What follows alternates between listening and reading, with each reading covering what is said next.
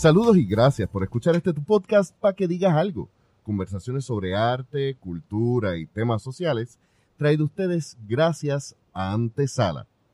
Y en esta ocasión estamos bien lejos de Cuamo. Nos encontramos aquí frente a la playa en el área de la Perla en el Viejo San Juan. Y nos acompaña la maestra, gestora cultural y activista social Ingrid Pérez, compañera de, de muchas obras que hemos trabajado juntos, muchos eventos que hemos hecho, hasta protestas. Gracias por aceptar la invitación y gracias por insistir en que llegáramos hasta acá. también, Gracias a ti por llegar hasta acá, porque yo sé que desde allá hasta acá es como que una longa, pero tenías que venir, tenías que ver con tus ojos lo que está pasando aquí. Definitivamente, y de hecho te confieso que esta es la segunda vez que yo subo al área metro desde que empezó la pandemia. Ujú. Así que es como una peregrinación para mí el proceso de salir del área sur mentalmente, el prepararme, el estar pensando en un área que H, pues para mí al contrario, si yo sé que voy a bajar para Ponce o hacer cualquier cosa en el sur, yo estoy súper pompeada desde toda la semana, como que, ok, voy para el carro, me voy para Ponce, voy a estar con los muchachos. Esa vuelta de, de salir de San Juan para el sur para mí es siempre súper chévere, hermano, y me planifico como que, ok, voy a hacer esto, esto, esto, esto, esto, esto. vamos para el sur. Y del sur vamos a estar hablando bastante del proyecto por el que estamos aquí en La Perla. Pero antes de comenzar, quería que nos dieras un pequeño background. Tú estás trabajando con el proyecto Artistas para el Sur. Te conozco hace varios años como una gestora social. Colaboramos en más de una ocasión durante el de después de María en eventos de recogido de ropa, de, de artículos de primera necesidad Repartición de un suministro. repartición de suministros, en el verano del 2019, en la protesta que hicimos junto con a Teófilo. con Teófilo Torres, saludos a Teófilo, en conmemoración de las 4.645 muertes y más. Ujú, Luego, y más. y más. Ese más podemos multiplicarlo, podemos poner muchos simbolitos de más. Exacto, y de eso podríamos estar hablando mil horas porque es un tema que a la larga siempre terminamos ahí. Es que yo creo que hay un tiempo antes y después de María. Sí. O sea, y todo. María marcó un, un, Un nuevo Puerto Rico. Sí, o un hito en el tiempo en cuanto a las cosas. Cuando hablamos ahora, no decimos hace tanto tiempo, te decimos antes de María o después de María, pasaron tal cosa. O sea, María fue bien trascendental en toda la psiquis de todos los puertorriqueños. Especialmente si tú lo hablas con los niños. Hay un tiempo después de María, después del terremoto y antes de la pandemia. Sí, los niños son bien como aspiradoras, absorben las cosas distintas. Exacto. Aquí tú estás trabajando en una serie de murales. Vamos a ir un poquito más atrás porque eso requiere una explicación y Vamos, un, vamos. un contexto. Dale, vamos. ¿Cómo tú te envuelves en la gestoría cultural y en el- la recuperación de estos espacios? Bueno, en materia de historia cultural, yo creo que el crédito se lo tenemos que dar a, a Doel Santana. Ok. Porque él fue la primera persona que creyó en mis capacidades para poder desarrollar o, o mover proyectos de arte. Así que si de alguna forma yo estoy trabajando en proyectos de arte es porque yo tuve alguien que creyó en mis capacidades para confraternizar con las personas y dirigirme y me enseñó muchas de las cosas que sé, otras las he aprendido en el camino. Después de estar trabajando ciertos proyectos por un periodo de dos años, decidí darme un tiempo e inclusive había desistido de la idea de volver a trabajar arte. Eso fue del 2017 al 2019 más sí, o menos. más o menos. Esa fue la ruta, porque fue después de María, sí. fue después de María que yo empiezo a, a trabajar proyectos de arte, a, a- a moverme en este mundo donde las cosas son muy, muy orgánicas en muchas ocasiones y en otras Mm. ocasiones son a veces un poquito más complicadas, pero que siempre el propósito final de devolver a la sociedad algo y cuando uno ve el completo de todo, pues entonces uno se siente como que diantre, todo valió la pena, no importa lo que haya pasado, todo valió la pena. Pues yo había desistido, like, Ujú. voy a, voy a dedicarme a otras cosas. Yo hice un proyecto de arte con Morovis y no me salió como yo quería. Porque obviamente uno le dibuja el muñequito al municipio y el municipio hace lo que le da la gana. Que eso es uno de los problemas de la Sí, gestoría cultural, sí, que sí. uno quiere mover la cultura y muchas veces el municipio... Sí, por ahorrarse el peso, por, economizarse. Mira, el, el director de cultura y la ayudante y la y otra persona del municipio, ellos bregaron muy bien. Pero al final de todo, pues no todo salió como yo quería porque muchos de los materiales y de los insumos que yo estaba pidiendo no fueron adquiridos como yo los pedí. ¿Ves? Y pues eso eso trajo problemas en materia de desarrollo, el tiempo que le tomó a los artistas poder terminar sus piezas, porque obviamente si tú no me traes lo que yo te estoy pidiendo, estás complicándole el tiempo a los muchachos porque no es como que, pues resuelve con esto porque este sustituto de esto, no, yo te estoy pidiendo eso es porque es eso lo que yo necesito. Pero eso es otro tema. A través de, después de esa situación, yo dije, mira, yo no voy a trabajar más con arte, yo voy a dedicarme a, a mi vida, a seguir dando clases, impartiendo lecciones, este, cambiando mentes por ahí en, en los jóvenes que tengo, con los que me toca trabajar. Y me había tirado en casa, como que pues, doy clases por la mañana y, y salvo vidas durante las noches. Sí, además de maestra, tenemos que mencionarlo. Eres eh, Telecomunicadora del sistema de emergencias 911 durante las noches, 5 de la, ma- de la tarde a 2 de la mañana. Pórtense bien en la calle, por favor, durante ese periodo. Si no, no llamen para pedir comida china. Ni para preguntar la hora, por favor.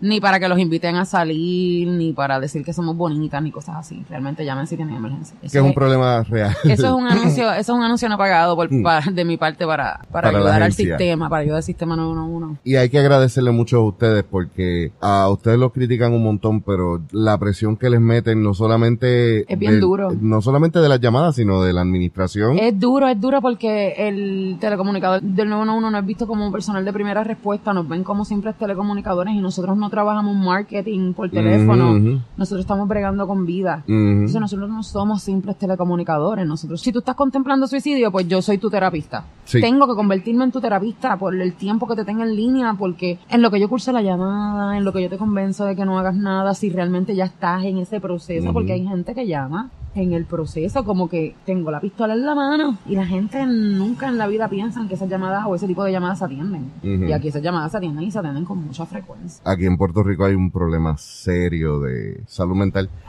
Pero eh, vamos a continuar para no seguir, No, no, no seguir cayendo en el abismo. No nos desviemos. No nos desviemos. Podemos hablar de muchísimas cosas. Sí, no, y eso va a pasar siempre, así son las conversaciones. Tranquilo, mira, pues entonces después de yo llevar como un año y medio, casi dos años fuera del mundo del arte, la señorita Rachel Smith Sepúlveda, una artista ponceña, una, una chica muy chula, ella tiene un concepto que se llama Flamingo Invasion, ahorita te cuento de qué se Ujú. trata, me llama y me dice, mira, estoy haciendo un proyecto aquí en la Plaza del Mercado Isabel la Segunda, para que tú me ayudes, porque yo, yo siento que me faltan cosas y para engranarlo mejor. Yo la conocí a ella en Yau Chromatic y hicimos una amistad bien bonita porque ella tiene una energía bien linda y el spark fue al momento Si entre tú ella y yo. supieras que yo la conocí a ella en uno de los open mics que hice en Antesala, que fue con saludos también a Margie Garriga, eh, que fue con Margie. Margie. Y la primera, la, Esa me la quiero traer para acá, Sí. que me ayude a curar proyectos de arte, yo pero estoy eso en loco otro porque momento. vuelva para Puerto Rico y quiero hablar con ella sobre la el arte en la diáspora. Pues la cuestión es que a mí me da gracia porque cuando yo conocí a Rachel, de lejos la vi pensé que eras tú, porque tienen un, un aspecto Oye, y similar. no eres el primero, Sí, todo sí. el mundo nos ven juntas y dicen, ustedes son, son hermanas, hermanas. son hermanas.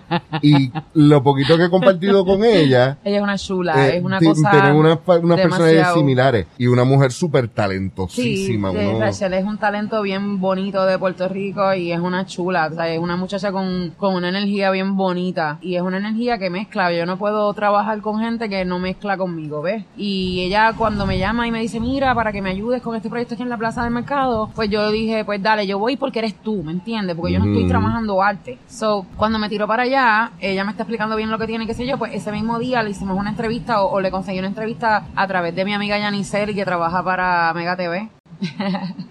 Digo, contra Yani, tengo este proyecto corriendo acá, o sea, me apropié del proyecto, obviamente, pues no para ayudar. para ayudar, no, no por nada. Y dije, tengo este proyecto de arte corriendo por acá, Yani. ¿Qué tú crees si de alguna manera podemos hacer una entrevista? Y se dio la entrevista a distancia, obviamente, pero se dio y, y el proyecto pues cogió un poquito más de vuelta y, y me moví para empezar a buscar pinturas porque muy a pesar de que el municipio le dio los permisos para pintar, no separaron una partida de fondos para pintura y allá estaba entonces Rachel volviéndose loca buscando para conseguir pintura. Y pues yo le consigo unas pinturas y qué sé yo, pero de alguna manera nos dimos cuenta como que el proyecto estaba corriendo en una época donde estaban corriendo las elecciones, que si nosotros terminábamos el proyecto a tiempo para una inauguración antes de las elecciones íbamos a servir de maleta o de cargarle maletas políticas y decidimos darle como un stop. No, no por mal, sino por, por cuidarnos a nosotros. Una estrategia. No, y cuidarnos nosotras, porque nosotras no trabajamos con políticos.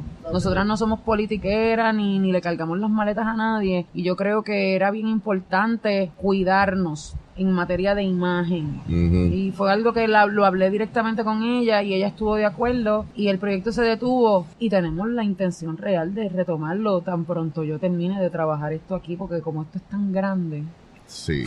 no puedo no me puedo partir en dos pero la idea es retomar el proyecto de la Plaza del Mercado Isabel la Segunda que es un edificio espectacular no sé si sabía el techo de la Plaza del Mercado lo diseñó el mismo que diseñó la Torre Eiffel Ponce es Ponce. y lo demás es parque Me es bien importante ese detalle que, que mencionas porque en Puerto Rico la gestoría cultural para bien y para mal, más para mal que para bien, está bien ligado a los movimientos políticos y muchas veces los que logran la gestoría cultural tienen que o comprometer su nombre o tener alguna conexión con el municipio. pues mira yo te voy a decir algo yo no trabajo con políticos ¿Qué pero, tan- no- pero paréntesis, Ajá. ¿qué tan real es mi percepción? ¿Qué tan... Es bien difícil, es súper difícil meterse en el municipio, trabajar con los municipios es bien duro. Es un proyecto poco cuesta arriba, pero hay algunas variantes. Por ejemplo, mi primer proyecto de arte desarrollado solita, like from the scratch, yo sola, se llama Para los Barrios. Ha tenido dos ediciones en la zona sur y he impactado siete comunidades ¿Qué pueblo? municipio de Ponce, Barriada Clausel, San Antón, eh, Bélgica, La Playa. ¿Qué eh, artistas... eh, Sandor Santana participó, participó también Robinson Galarza, eh, Rafael Enrique, Rafique, de Ponce también. Rafique, ese Este, chamaquito es... Rafique le mete demasiado. Eh, Rafique, Rafique le mete eh, demasiado. él es para mí lo más cercano que yo he conocido de un niño genio. Rafique es una chulería de muchacho una- también. una y, persona y le mete, y le mete bien cabrón. Ay, perdón. No, tranquila, aquí. Ok. Esto es para que digas algo. Ok, pues qué bueno. Pues le mete bien cabrón. Rafique le mete muy cabrón, de verdad que sí. Eh, déjame ver quién más. Bimbo participó de, en Bélgica, de una de las piezas en Bélgica. Julio César Torres en. San Antón.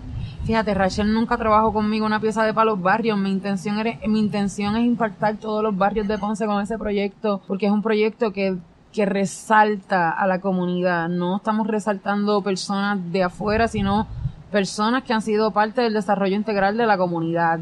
Pues se le hace el emplazamiento si alguien del municipio de Ponce está escuchando, que yo Eso espero es que un sí. proyecto bien loable porque de alguna manera le da la perspectiva a la juventud que está creciendo en la zona de que las personas de la comunidad y los líderes comunitarios también hacen grandes cosas. O sea, no solamente tenemos que ser artistas o, o cantantes para ser exaltados. Hay gente que trabaja en su comunidad y hace cosas geniales por su comunidad diligencian parques, hacen la gestión, se mueven. La gente no tiene una idea de lo trabajoso que es diligenciar con el municipio la adquisición de unos fondos para desarrollar parques, zonas recreativas y eso lo hace un líder comunitario. Igualmente tenemos la gente de los barrios que te ayudan a hacer, qué sé yo, a podar el patio, que si se te cayó algo en la casa te lo acomodan, Mm. que te botan la basura. Esas personas son parte integral de la comunidad porque ayudan a que la comunidad no sucumba. Pues nosotros no podemos esperar por los gobiernos, la autogestión es necesaria y los barrios están conscientes de eso. Es curioso que digas eso. En estos días he estado leyendo sobre historia del arte. Y una de las cosas que me estuvo bien interesante, tengo que mencionarlo, que aquí nuestro sonidista hoy tenemos sonido remoto gracias a Georgie Viento. Y como saben, pues Georgie estuvo viajando y vuelve próximamente a Rusia. Y por alguna razón en estos días me había interesado la historia del arte ruso. Y estaba leyendo que una de las propuestas del arte cuando era la Unión Soviética era la exaltación del pueblo, era el exaltar el proletariado Eso es parte de la identidad de las comunidades. precisamente. Es bien importante y me disculpan la voz que me acabo de ahogar. y como esto es así bien orgánico, pues está pasando. Pero eso es parte de, de darle sentido de propiedad a las comunidades. Y de orgullo. Y es par- por eso, y ese orgullo es parte de tu sentido de propiedad. Tú cuidas las cosas tuyas porque son tuyas, porque tú las sientes tuyas. Así que si tú no sientes tu país como tuyo, si tú no sientes tus barrios como tuyos, pues tú no vas a cuidarlo y te va a importar un soberano carajo lo que pase en tu comunidad, porque no es tuya. Ahora, todo lo que pasa detrás de los muros de tu casa sí te importa, porque esa es tu casa. Pues es llevar al macro ese sentimiento de propiedad o ese sentido de pertenencia llevarlo al macro para que la gente se apropie de sus espacios y que la autogestión no muera. Cuando María vino, y es lo que y volvemos, o sea, luego de María, todos nosotros como puertorriqueños, sin importar partidos, ni ideologías, ni nada, nos dimos cuenta que si no nos tirábamos a la calle, a limpiar las calles y a mover los troncos y a sacar la ayuda, y hubiese, estaríamos todavía en recuperación esperando por el gobierno. Bueno, todavía estamos en recuperación y es por culpa del gobierno. Exacto. Así que nosotros nos dimos cuenta después de María que la autogestión es necesaria. Yo no te puedo decir que estamos al mismo nivel que estábamos para María, para la autogestión, pero yo sé que después de María muchas personas o en muchas personas se despertó ese sentimiento de autogestión y aún lo siguen promoviendo y aún lo siguen moviendo. Y también es el hecho de que los Puerto Rico del 2017 para acá ha tenido tres rounds chéveres. Porque viene María y es barata la isla entera vienen los terremotos que aunque afectaron a toda la isla, afectaron mucho más al sur. A la zona sur, sí. Pero entonces ahí la zona sur recobra la idea esta de que... De la autogestión, porque solo el pueblo salva al pueblo. O sea, solo el pueblo salva Y la realidad es que tú, tú, dices esto y el que de, el, el que no comparte la expresión dice, ah, tú eres de izquierda. Esto no es de izquierda, esto es de sentido común. Y si el gobierno no hace por ti lo que tiene que hacer, pues el resto de la gente que está a tu alrededor es la que lo va a hacer por ti. Y te voy a dar el ejemplo más simple. Canal 4 y el Canal 2, ambos segmentos de noticias,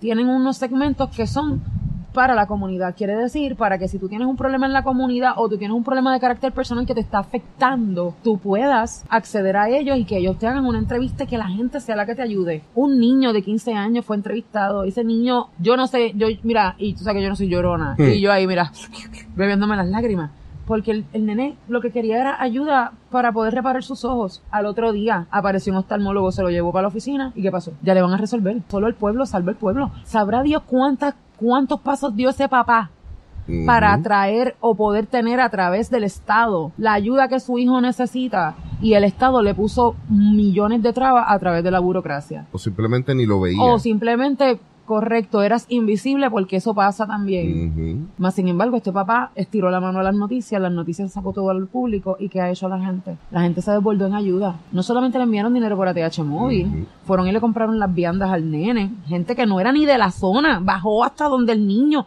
o sea, estamos hablando de que esto es una demostración simple de cómo el pueblo salva al pueblo. Lo que pasa es que vivimos en una mentalidad tan chiquitita. En una burbuja. Tan chiquitita, porque no es ni la burbuja, es el tamaño. El problema no es la burbuja, es el, el tamaño. tamaño. Sí, tengo esa frase siempre. No, y que, y que estamos, o sea, la burbuja mía es mía. Yo estoy ensimismado en mi burbuja y lo que pasa fuera de mi burbuja, como no es conmigo, no importa y lo que vemos lo vemos por un filtro. Y eso solamente importa cuando pasan cosas trascendentales como cuando pasó el huracán María, como cuando tembló la tierra, que el sur estaba en canto, que todo el mundo fue y dijo, mira, no vamos a seguir esperando por el gobierno porque se nota que están dándose una pauta con todos los suministros y con todo el proceso. Vamos. ¿Y qué hizo el pueblo? Se tiró. Se tiró y se tiró. Yo estuve en Guayanilla, en el campamento, mira, y eso fue... Es bien duro para, para fue bien duro para mí. Es, es bien fuerte. El camino de vuelta a casa después que yo fui contigo. Es bien fuerte. Fue, fue, y, me acuerdo que saliendo de allí hubo otro temblor. Sí. Que yo, eh, yo llegué el día antes y me senté a comer en Burger King allí mismo cerquita de, de, Epicentro. Y yo comiendo y aquello, y yo, ah, esto no se siente como el San Juan. No, no, no, no. Eh, en el sur se sentía como si el piso fuera gelatina. Horrible, bien feo, mano. De verdad que cuando la gente decía como que, ah, no, no era show. O sea, tú no puedes hablar de show cuando los sentimientos que están en, en la mesa son los tuyos. O sea, lo que tú sientes no lo siente nadie. Eso es así. Y, y a mí me daba mucho coraje porque yo soy del, yo soy del San Juan y y yo amo San Juan, pero yo parte de mi vida o, un pedazo de mi corazón vive en Ponce. Y la gente del sur yo la tengo bien, bien en el pecho, ¿me entiendes? Yo tengo unos lazos con el sur muy bonitos. Entre Guayama, Santa Isabel, Ponce. Guánica, Yauco, o sea, tengo unos lazos muy bonitos y realmente me dolía, me dolía el, el escuchar a la gente como expresándose de esa forma, ¿no? Pero nada, que me da más, me daba más satisfacción como que las ayudas que yo podía llevar o, o podíamos Definitivo. organizar que la crítica y, y la, y la mala leche. Y entonces, para ti la teoría cultural, Es una forma de cambiar el mundo en la esquina que me toca. Todos vivimos para cambiar el mundo y eso es una frase de que, ah, yo quiero cambiar el mundo, pero tú no puedes cambiar el mundo de golpe y porrazo. Eso no es real. Tú puedes cambiar el mundo en la esquina que te corresponde. Papá Dios o la vida o en el ser en el que tú creas te tira y te, ¿verdad? Te, te tira en la esquina tuya. Yo nací en Puerto Rico, aquel nació allá y tú haces lo que tienes que hacer en tu esquina y yo hago lo que tengo que hacer en la mía. Así que mi esquina se compone de muchas, yo doy clases, así que a través de eso pues yo puedo lograr un cambio. A través del 911, que es otra esquina, yo salvo vidas o soy ese enlace de primera respuesta para muchas personas. educando a tus hijos. Educo a mis hijos y aparte de eso, pues trabajo proyectos comunitarios como este que no solamente me permiten impactar positivamente la zona junto a un colectivo siempre de artistas bien, bien nutrido, de gente virtuosa, porque realmente es lo que te dije ahorita, yo no puedo trabajar con gente que no vibramos en la misma frecuencia. ¿me entiendes? Mm. Eso yo no puedo hacerlo porque siempre va a haber un problema y yo no estoy para problemas, yo lo que quiero es que dentro de los problemas que puedan ocurrir, todo fluya lo más bonito posible. Sí, la idea aquí no es crear más problemas, es fluir, Claro, navegar y sí. arreglar lo que se pueda. Y arreglar lo que en el camino se joda, claro que sí. Exacto. Y entonces, así es que tú comienzas a trabajar con artistas para el sur. que la fundadora del colectivo Artistas para el Sur es Rachel. Y yo funjo como cofundadora porque ella me dio ese título, pero ya Artistas para el Sur estaba formado, ¿me entiendes? Su colectivo, ese colectivo ya ella lo había engranado. Yo fui a ella a prestarle una ayuda. Y como gestora cultural, principalmente tú lo que haces es ser enlace entre en los artistas con los que estás trabajando, Y la comunidad. la comunidad Y y, los- quien y pueda los- suplir las, las ayudas, Sí, etcétera. tú sabes que, que los mismos muchachos, muchos de ellos dicen, "Acho, es que tú pides las cosas y te las dan.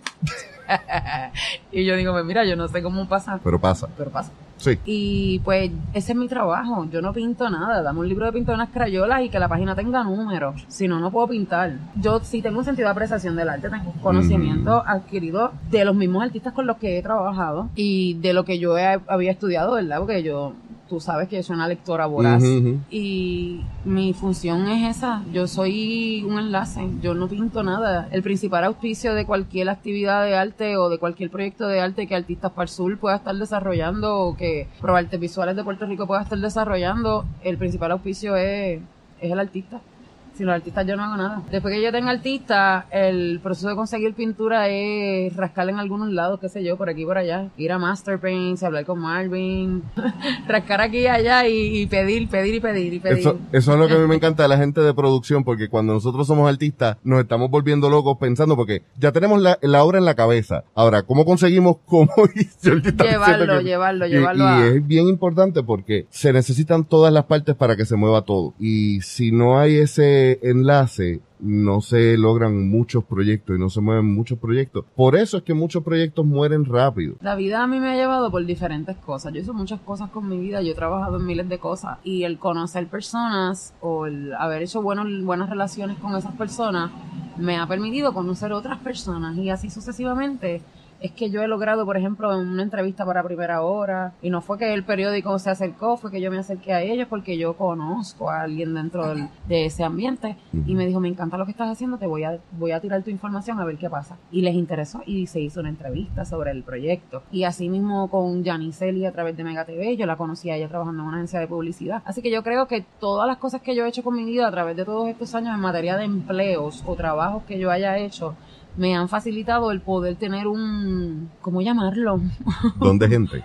Yo creo que sí. Y es loco porque de buenas a primeras tú me ves a mí y yo soy la más pesada de las personas, ¿me entiendes? Soy una persona súper pesada. Pero tengo un don de gente para, no sé si para vender o para que la gente camine conmigo y vea o tenga la misma visión. Pero cuando lo, lo expongo y, y lo llevo a la mesa, dicen, contra, me parece bien. ¿Y cómo lo vas a hacer? Y como ya yo tengo más o menos, el plan siempre más o menos el mismo, pues tú ya le llevas la idea y... Si ya tú tienes un template. Sí, ya tú lo tienes. Y una vez tú lo tienes, lo que tienes es que ponerlo a trabajar alrededor de las cosas que tú quieres hacer. Giorgi Viento hace unas semanas atrás dijo, lo importante es tener la, la actitud correcta, fluir y te vas a encontrar con las personas correctas. Yo creo que en la vida todo es cuestión de actitud. Si tú estás toda la vida maldiciendo, estás toda la vida encabronado, estás toda la vida quejándote o viendo lo que tiene el otro versus lo que tú no tienes porque tú tienes más talento y aquel tiene menos talento, pero eso es atraso. Esas cosas te atrasan. Ese Yo desenfoque. creo, sí, yo creo que tú tienes que ser tu propia competencia. No es que no vayas a cuidarte de lo que hay afuera, hello, una cosa no tiene nada que ver con la otra. Pero yo no me voy a enfocar en lo que tú estás haciendo, independientemente que yo sepa lo que tú estás haciendo. Yo me voy a enfocar en lo que yo estoy haciendo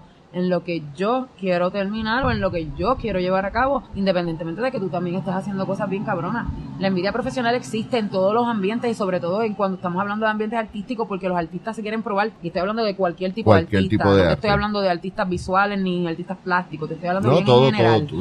Todos los artistas se quieren probar y te estoy hablando Como a- escritor te lo puedo decir. como escritor, como gente de sonido, o sea, hay gente que hace sonido que yo los conozco porque mi papá de mi nene es músico. Que tú dices, no, fulano no, es- este es el duro en el sonido, ¿me entiendes? Que son personas que, aunque la gente no lo pueda ver como un arte, si tú no tienes un buen ingeniero de sonido, pues tú no puedes grabar bien cosas, tú no puedes acomodar bien el sonido. Y estamos hablando en todo, en música, en audio. En... Entonces, literalmente, artísticamente hablando, siempre está la envidia profesional y siempre está esa competencia. Si tú te enfocas mal, pues no vas a poder hacer nada nunca. Eso es correcto. ¿Me entiendes? Pues entonces yo, yo no tengo competencia. Yo trabajo proyectos de arte para comunidades con la intención de revitalizar los espacios y de dejarle a las personas un sentido de pertenencia. Y me uno al trabajo siempre con personas que trabajan en la misma frecuencia conmigo con esa intención. Porque sin ese sentido de pertenencia, y suena, va a sonar como que súper grande, pero sin ese sentido de pertenencia inculcado en las personas, pronto nos quedamos sin isla. No, eh, estamos en Pronto- ese proceso. Pronto nos vamos a quedar sin isla porque vamos a ser sí, Vamos no. a ser los dueños, de, los, los desterrados de su tierra, los, los- que vamos a trabajar para otros dueños. Los desechados de la tierra, como decía Fanon. Sí, porque Sí, sí. la realidad es, mira, como te lo, yo te lo vendo. Esta zona aquí es la perla, para los locales regularmente es el cuco. Acá abajo bajan un montón de turistas. Que yo los he visto, llevo un transcurso aproximado de tres meses trabajando aquí y hay muchos turistas que bajan y bajan y quedan enamorados de la zona y bajan y si saben que tú hablas inglés o de alguna manera se pueden hablar, se pueden hablar contigo, tú los ves interesados, no solamente en la zona sino en la En posibilidad conocer. de conocer e invertir. Entonces estamos hablando de que otras personas que vienen de afuera que tienen la plata les interesa más que al local. El local vive desesperado por salir, más sin embargo el que viene de afuera con solo pisar, no importa lo que vea, dice, diablo, esto aquí es otra cosa. Yo quiero vivir aquí. Yo he conocido negros americanos o afroamericanos que me dicen, este es el lugar ideal para yo retirarme, porque aquí todo el mundo es del mismo color. Gordo. Si él supiera. Lo que pasa es que la- el racismo en Puerto Rico no se vive como se vive en Estados Unidos. Entonces, Definitivo. al él venir aquí y notar el ambiente que había, donde todos de todos los colores, porque los puertorriqueños venimos en todos los colores y sabores. Pues entonces, al ver toda esa dinámica, él me dijo, de hecho estábamos trabajando en la pieza de los coquíes que está allá abajo, y me dice, de verdad que yo te juro a ti que yo vendría a retirarme aquí, porque aquí todo el mundo es del mismo color, o sea, esa, esa brecha de que tú eres negro y yo soy blanco no existe para ellos. Para o sea, ellos no la pueden ver No la- porque socialmente no han crecido aquí, no entienden, porque la manifestación del racismo aquí es distinta, pero existe. Claro que O sea, no es que no exista, pero es diferente. No es tan arraigada, tan marcada. Tan violento o y tan- brutal. O tan brutal como lo es en Estados Unidos, ¿me entiendes? Aquí la policía no se te mete en tu casa y te mata durmiendo en tu casa, ¿entiendes? Esas cosas aquí no pasan. Y si pasan, ¿verdad? Toquemos madera. Y si pasan, pues, obviamente no, no pasan, no pasan al nivel que pasa en Estados Unidos. Y por eso es que yo puedo entender que muchos afroamericanos vengan aquí y se enamoren de la isla. Porque ven cómo nosotros, siendo de todos los colores, hay una confraternización, nosotros hablamos, tú necesitas un cigarrillo, yo te lo paso, tú quieres un lighter, yo te lo presto, jangueamos, esa, esa vuelta. Si no hay esa No separación hay- entonces, directa. al ellos no verla y no conocerla socialmente como el puertorriqueño local la conoce, dice, mira, este es el sitio. Fuck it. Aquí hay gente de todos los colores y no tenemos problemas. Y ese es el problema real del puertorriqueño que no aprecia lo que tiene en la mano por andar soñando lo que hay afuera. Y la realidad es que Y dijiste algo muy importante, la que isla. no aprovecho el hecho de que yo soy el host y no me tengo que disculpar maldita sea mil veces las veces que el Partido Nuevo Progresista ha tratado de decir que Puerto Rico no es un país, porque como nos dicen, nosotros somos parte de otra nación. Pero tú sabes que ese concepto de parte de otra nación yo lo he visto más presente ahora Sí. que cuando yo me criaba y yo soy una baby del 83. Sí, no, Y estamos ese, claros. y ese proyecto, es esa pauta de que, ah, Puerto Rico es parte de, Eso yo lo veo más ahora. Eh, porque es parte de esa nueva programación. Esa es la de- parte del el brainwash nuevo. El claro, brainwash claro, nuevo. claro que sí. Y a mí me... Pero, y ese brainwash se lo están dando los gringos, ¿me entiendes? No es a nosotros.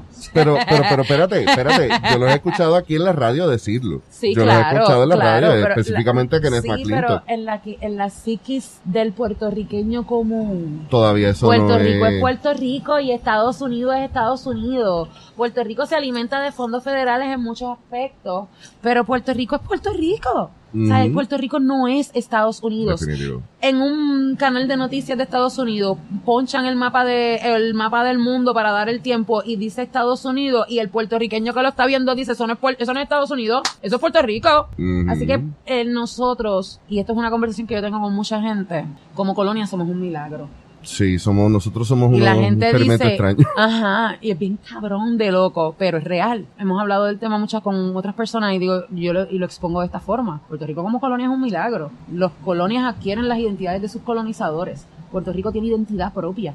Y es una identidad que el colonizador no ha podido erradicar. Y ahí es a donde me quería dirigir, porque hace un tiempo atrás tenía una conversación con un compañero de trabajo que es de la India. Y la India obviamente fue colonia de, de Inglaterra hasta 1950 y tanto, 40 y tanto, si no me equivoco, hasta el siglo XX. Y yo, por aquello de la, la discusión, le pregunto, ven acá, ¿en qué momento India comienza a ser India? Y él dice, ¿por qué tú me preguntas eso? Él es un tipo que le gusta mucho la política. Ok, es politiquero. Sí, no, él es, él es, me de encanta. convicciones, de convicciones bien arraigadas. de bueno, me acuerdo que el primer día que lo conocí me dice, yo, lo único que tú necesitas saber de mí, mi nombre es fulano de tal y yo soy marxista. Y yo y como si esa es tu carta de presentación, sabes que el tipo es un aburrido. Ay, perdón. no, fíjate, el chiste es que, eh, él No es como que, eh, el chiste es que él como que, yo siempre soy pro empleado, nunca pro corporación. No, debemos, no deberíamos nunca, Nunca, ser sí, pro corporación, exacto. siempre pro ¿Qué empleado. pasa? Que yo le pregunto, ven acá, ¿cuándo India empieza a ser India? Y me dice, ¿por qué tú me preguntas? Y le digo, bueno, porque en Puerto Rico, siendo una colonia, mm, yo estoy escuchando gente diciendo que Puerto Rico no es un país. Y él me dice, India fue India antes de Inglaterra, India fue India cuando Inglaterra, e India será India luego de que los indios dejen de estar. Pues yo creo que Puerto Rico es tal cual. Y exactamente. ¿Entiendes?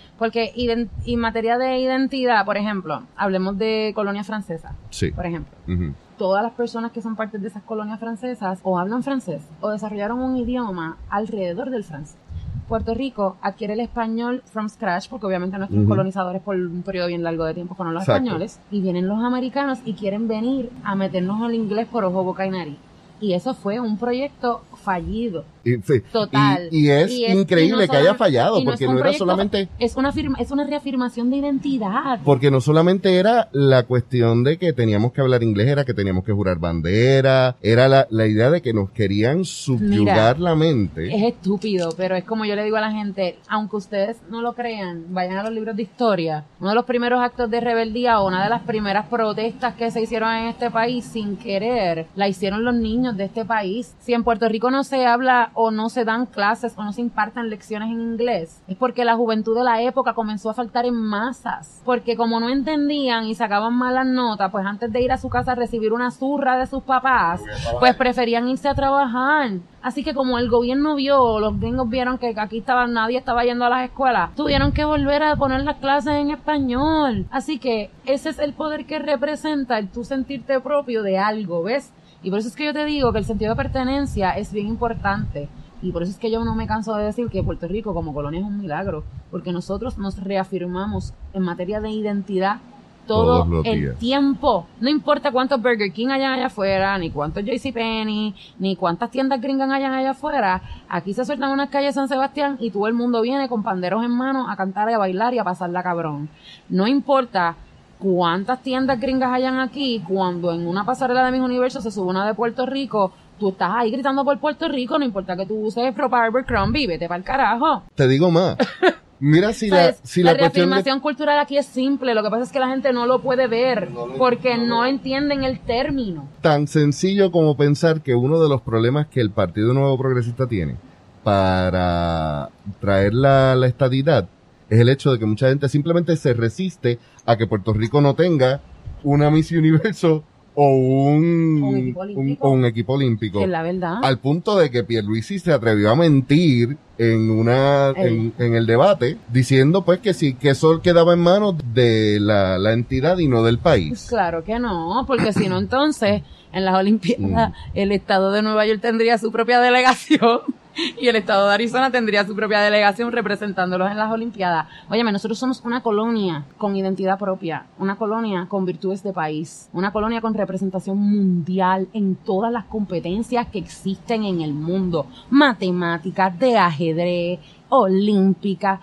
mis universos, certámenes de belleza, olimpiadas de, de gente inteligente, whatever. O sea, Puerto Rico, no importa su estatus en papel como colonia, en nuestra mente, no importa Sí, el sí. discurso, Puerto Rico es Puerto Rico, nosotros somos un país y estamos aquí.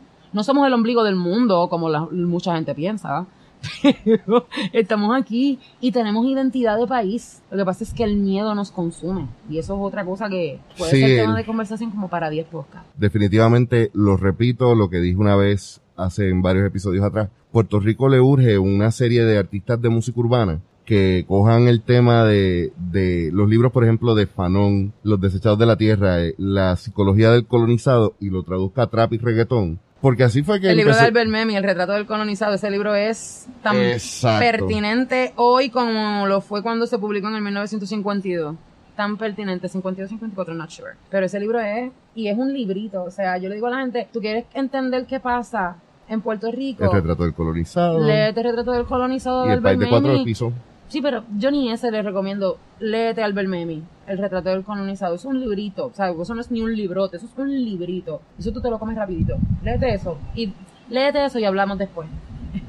Sería interesante ver que algo así trabajado por cómics de Pepito. Es llevar el mensaje. Por ejemplo, estás hablando de artistas del trap. El hecho de que en estas elecciones, y para mí, ¿verdad? Es algo que para mí es grande porque yo nunca lo había visto, ¿eh? Pero el hecho de que artistas del, del género urbano se hayan parcializado con partidos en particular abiertamente. No que tú vayas a participar de mi actividad de cierre, como hacía Tito el Bambino con los PNP. Tú sabes que el apoyo está ahí porque fuiste a mi actividad de cierre. No es lo mismo eso a que un artista diga, yo voy a votar por, Por fulano, fulano de, de tal. tal. Eso marca un espacio dentro de lo que puede hacer o de las masas como las puede mover un artista urbano. Y ellos se dieron cuenta de en, el verano 2019 y se han seguido dando cuenta a través del tiempo. Yo le digo a la gente, y digo, la- y cuando hablo de gente, hablo de la gente con la que me siento a conversar, que tú sabes que no es mucha. Puerto Rico es bien particular en muchas cosas, sobre todo en el hecho de que Puerto Rico es un país adolescente. Y es un adolescente de 400, 500, 600 años. Y cuando yo digo eso, la gente me mira como que de que tú hablas y yo, visualízalo de esta forma. Cuando tú naces y vas creciendo, tú en tu adolescencia lo que vives es añorando tener un empleo para salir del sobaco de tu papá y de tu mamá y que nadie te diga las cosas como tú las tienes que hacer. Puerto Rico lleva debajo del sobaco de un papá y de una mamá siglos Sí. siendo un eterno adolescente, donde tú te quieres gobernar pero no puedes tomar decisiones enteras por ti, ¿entiendes? Pues entonces Puerto Rico para mí es un eterno adolescente. Todavía estamos en una etapa de adolescencia, hemos crecido, porque hemos crecido en muchas cosas. Y en estos últimos tres años los cantazos Han que nos sido han tan duros que nos hemos tenido que desarrollar como país adolescente un poco más. Yo siento en mi corazón que todavía no estamos listos para ser adultos, no porque no hayan gente o no hayan personas capaces, sino es la mentalidad del pueblo. Hay una ¿Sabes? mentalidad es que la es- mentalidad del país. Hay muchos que han cambiado, hay mucha gente que a través de verano 2019 y otras cosas que han ocurrido se han dado cuenta de que no podemos seguir dando patadas de ahogado en el mismo círculo porque nunca vamos a cambiar. Y eso está genial. Todavía hay que trabajar con ese grupo de personas y eso tú lo haces a través de proyectos como este y de otro tipo de proyectos de carácter comunitario o de llevarlo a las comunidades para poder educar. Me parece vital lo que tú mencionas de que es hacer lo que uno puede por mejorar el país desde la esquina que uno está. Es que no puedes darle un golpe y porrazo y cambiarlo todo, porque si yo tuviera una varita mágica, yo hubiese reventado el Capitolio para el carajo en pleno hemiciclo senatorial donde estén dando el mensaje de Estado y empezamos todos from the scratch. Pero como no puedo hacer eso, pues me toca guerrear con, Con las todo, herramientas. con las herramientas que tengo a la mano. Como con- dijo Ice-T. El truco es infiltrarse and take over. Ajá.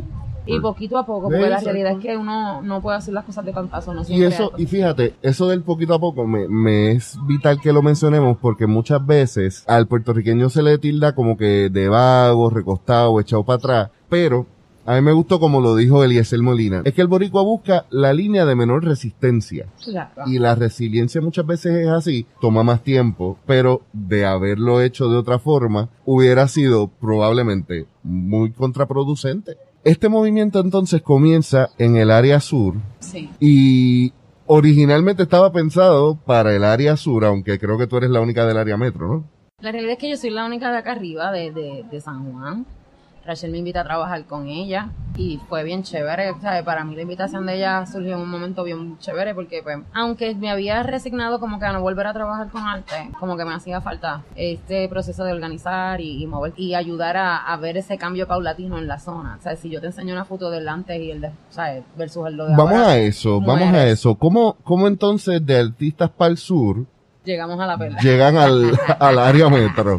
Salen de la isla. Pues mira, a Rachel, cuento largo corto.